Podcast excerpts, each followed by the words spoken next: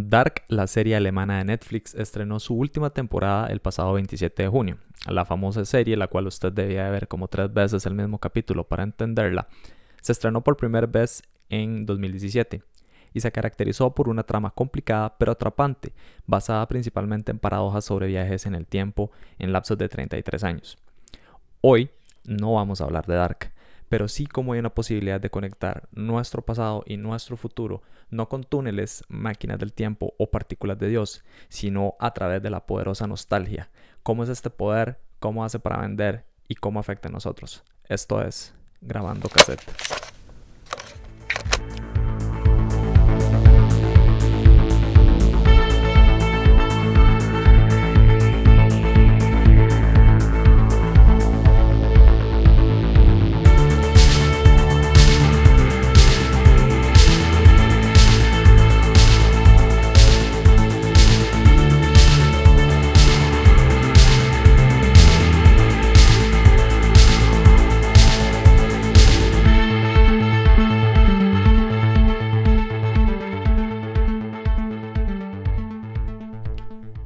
Me dicen gente? ¿Cómo van? Bienvenidas y bienvenidos a Grabando Cassette. Acá Yacir, bien guardado por la situación que todos acá en Costa Rica sabemos.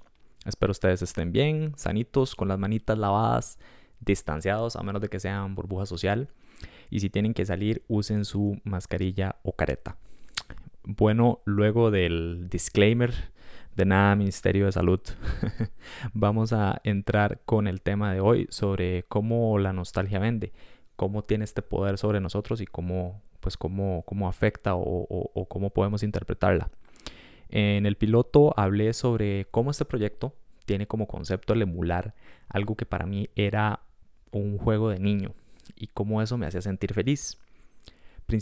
es evidente también que además del concepto hay matices como el arte de la portada que evoca a una época en que yo no viví, pero aún así se me hace tan familiar.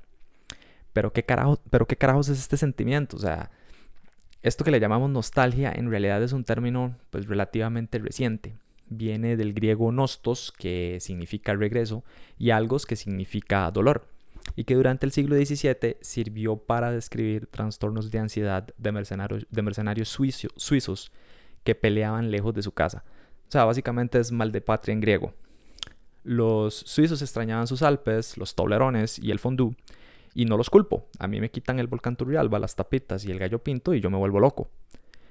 En el caso de los suizos era descrita como una condición médica, como decir una forma de melancolía. Pero ahora lo podemos extrapolar a más situaciones. La nostalgia es ese sentimiento de anhelo por el pasado. Y mae, yo creo que a la mayoría, si no a todos y todas, de un modo u otro, ya sea a través de, del olor de una comida, de una canción, de una canción que nos marcó mientras, no sé, mientras pasábamos por un momento significante en nuestras vidas, o al ver un par de zapatos que nos cuadraban eh, de nuestra infancia, activaba todo, todas estas, todas estas emociones y nos hace como viajar al pasado, a esos tiempos un poco más felices y sencillos. Eh, son innumerables las ocasiones, objetos o situaciones que pueden activar la nostalgia y bueno, pues, pues de, cierto modo eh, el, marketing o, los marqueteros inteligentes saben cómo incorporarlas en sus estrategias y por eso la nostalgia en sí vende. Según Stuart Elliott, eh, columnista en publicidad por más de 20 años para The New York Times, él dice que que parece que hay un ciclo cada 20 años. Los 50 regresaron en los 70 y ahora a finales de los 80 y los 90 están volviendo. Y podemos encontrar muchísimos ejemplos de esto. Si tomamos a Dark, para no irnos con algo tan obvio como Stranger Things, eh, más allá de la premisa sobre incesto, digo, sobre viajes en el tiempo, Mayoritariamente durante las primeras dos temporadas, Dark nos muestra con pinceladas una estética ochentera, una, una estética ambientada en los 80, con bandas sonoras con sintetizadores, algunas canciones pop de la época como I Run de A Flock of Seagulls, You Spin Me Around de Dead or Alive. Y, y no, el, el, cuarto de Urlich cuando era joven, que hace referencia a un montón de grupos thrash metal de la época como Creator. En, moda, pues se pueden apreciar lo que es el uso de mom jeans, bomber jackets eh, y de una manera un poco más morbosa con los objetos que tenía el cadáver de Mats Nielsen, como el Walkman y el par de Air Jordans 1 que pues él cargaba cuando lo encontraron. Los 90 están de vuelta, definitivamente. No es una coincidencia que salga un documental en Netflix de la figura más conocida y prominente de esa época, Walter Mercado. Ah, y también Michael Jordan con The Last Dance, lo cual nos mantuvo pensando por qué no le subían el sueldo al Pip a Pippen.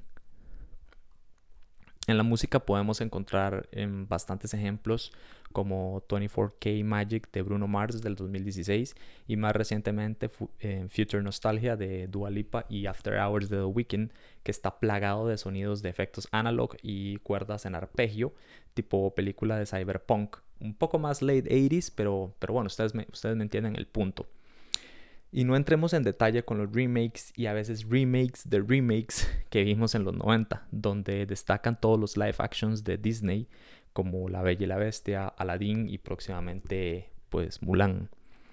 Em, sustentando este loop del que habla Elliot, en que todo vuelve em, a suceder cada 20 años a lo dark, Elliot dice que en términos de marketing los 90 vuelven, o hay un significado detrás de todo esto, debido a que estos son los momentos y memorias de la niñez de los consumidores millennials que están pasando y creciendo a ser adultos, digamos.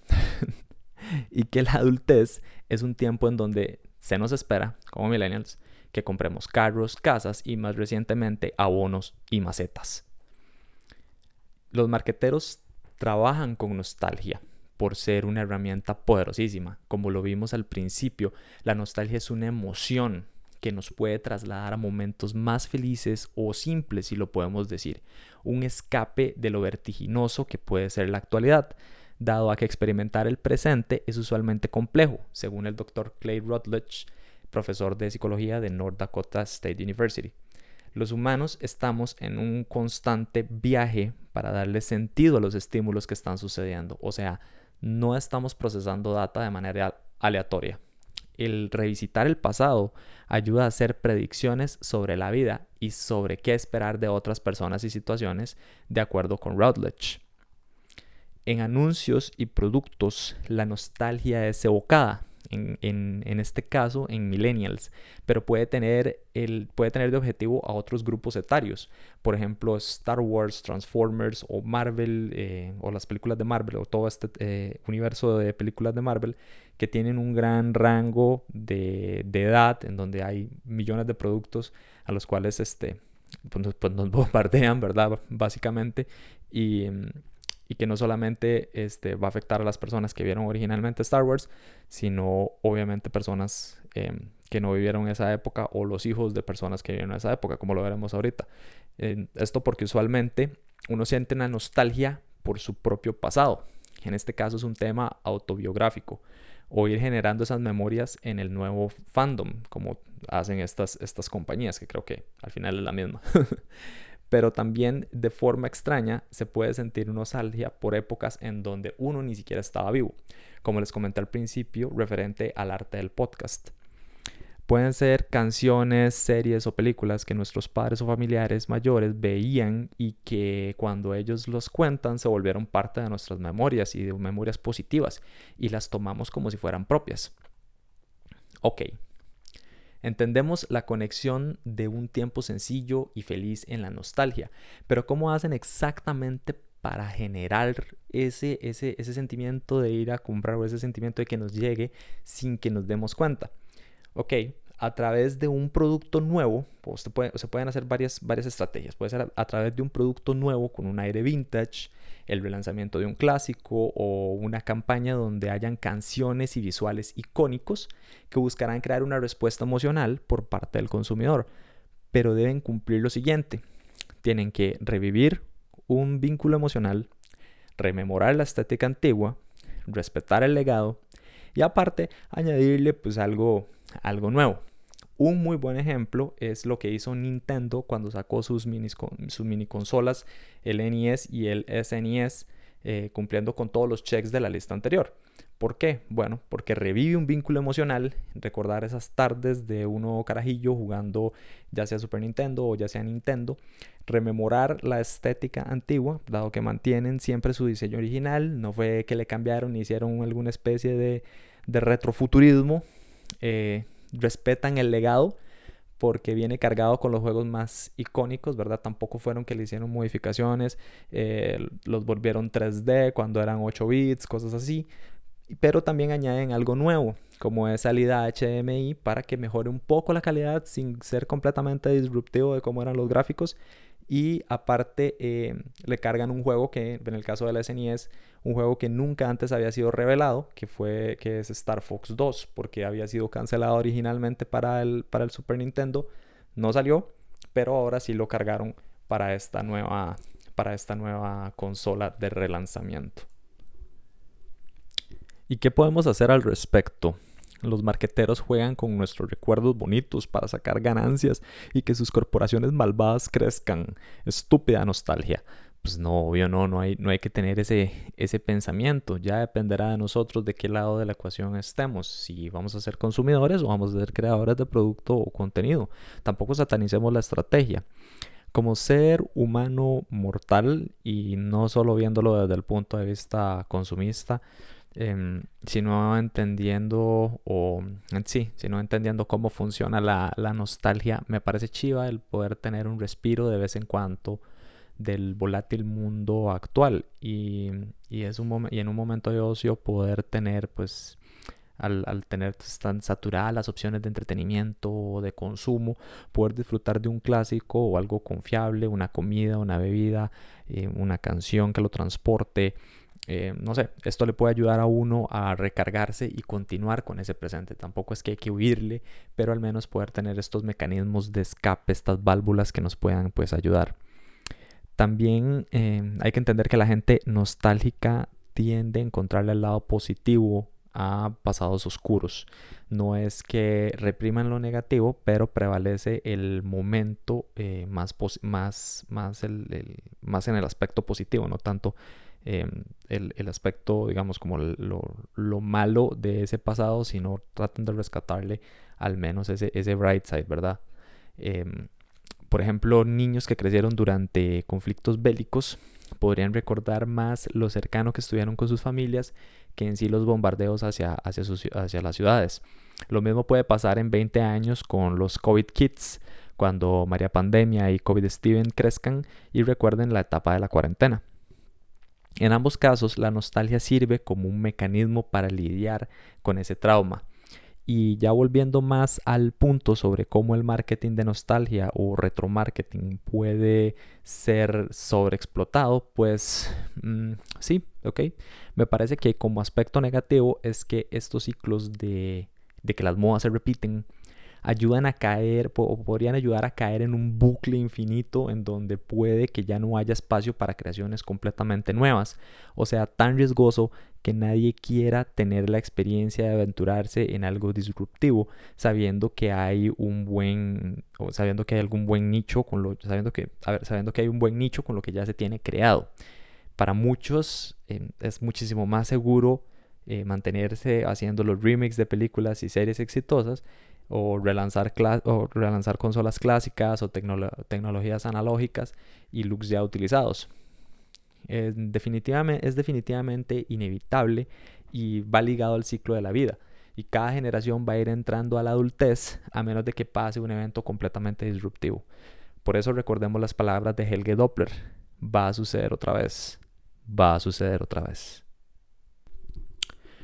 Y bueno gente, hasta aquí el cassette de hoy. Espero que les haya gustado.